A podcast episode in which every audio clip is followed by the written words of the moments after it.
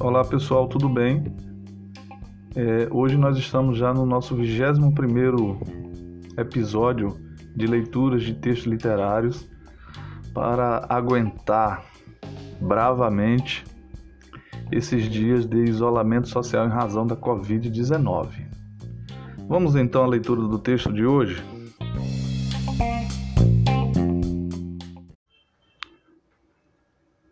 Chegou atrasado no emprego. Tirava o paletó quando Carvalhinho veio avisar. Olha, telefonaram para ti. Homem ou mulher? Mulher. Deixou recado? Não.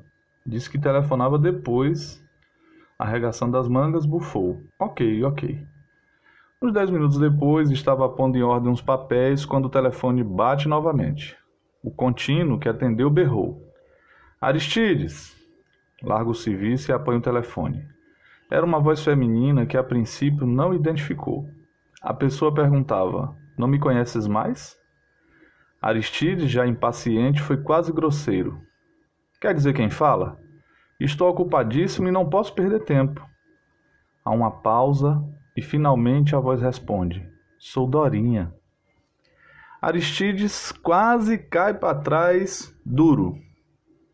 Dorinha era o seu amor jamais esquecido, ou melhor, a sua dor de cotovelo confessa imortal. Que idade teria ela no momento? Uns 25 anos. Tinham se namorado na adolescência. Por um motivo bobo, haviam brigado. E quando Aristides, devorado pela nostalgia, quis voltar, ela já estava apaixonada por um outro, Gouveia. Durante uns seis meses, Aristides andou pensando dia após dia em meter uma bala na cabeça.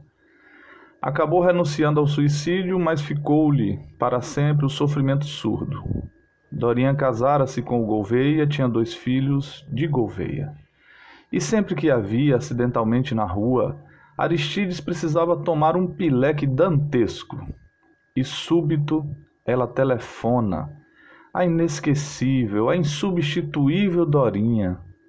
Ao impacto da surpresa, gagueja. Ah, como vai você? Bem, e você? Navegando. E então Dorinha diz-lhe: Preciso muito falar contigo. Comigo? E quando? Já.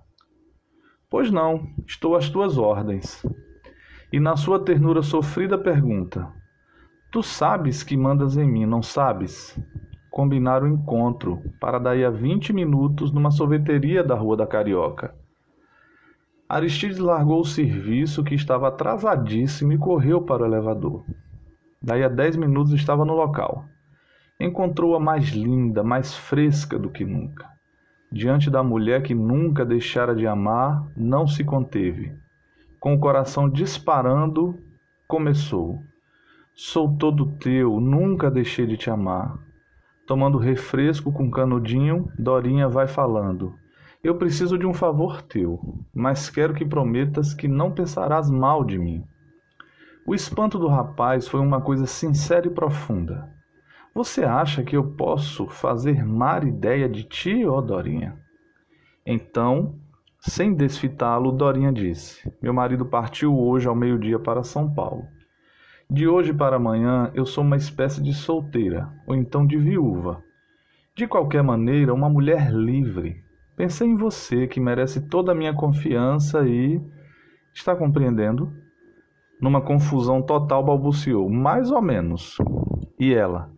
Para falar português claro, estou oferecendo a minha tarde. Leva-me. Deslumbrado, exclama: Ô oh, Dorinha, ele pagou trêmulo a despesa. Sai lá fora, Dorinho observa. Mas não devo me expor. Arranjo o interior, sim? Aristides mantinha, de sociedade com um amigo, um apartamento em Botafogo. Cheio de escrúpulos, baixa a voz. Eu tenho um lugar assim, assim, discretíssimo. Dorinha interrompe. Ótimo. Toma um táxi. Que ia passando. A caminho de Botafogo, a pequena começa. Você naturalmente está espantado e querendo uma explicação. Protesta veemente. Explicação nenhuma, basta o fato em si. Você está aqui comigo, ao meu lado, e não interessam os motivos, argumentos, nada.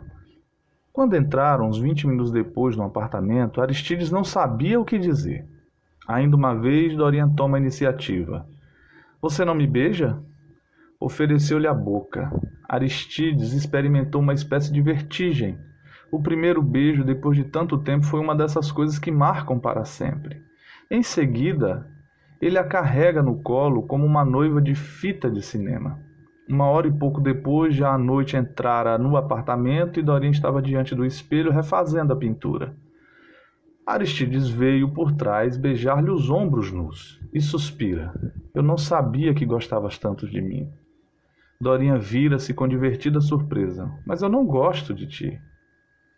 Atônito pergunta: Isso que aconteceu entre nós não conta? A pequena está de pé. Era a explicação que eu queria te dar e tu recusaste. Meu marido ontem discutiu comigo e me deu uma bofetada. Estou aqui por causa da bofetada, mas amo meu marido e só o meu marido. Ele insiste desesperado. Quer dizer que não vamos continuar? Responde: Depende. Se meu marido me bater outra vez, já sabe, eu telefono para ti. Sem uma palavra, na maior humilhação de sua vida, deixou-a partir. Mas quando a porta fechou-se atrás da pequena, ele caiu de joelhos no meio do quarto, mergulhou o rosto nas mãos e soluçou como uma criança. Durante uma semana, ele foi o ser mais humilhado e mais ofendido da terra. Dizia de si para si: a cínica, a cínica. E pior é que era incapaz de sentir atração por qualquer outra mulher. Uns 15 dias depois, ele atende o telefone. Era ela. Perguntava alegremente: Vamos lá outra vez? Foram. E no apartamento ela suspira. Imagina, deu-me outra bufetada. Encontraram-se outras vezes, sempre em função de novas bofetadas.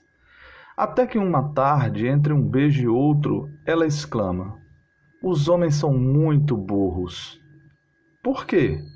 E Dorinha: Tu não percebeste que não houve bofetada nenhuma? Que meu marido não me esbofeteou nunca? e que eu te amo, te amo e te amo?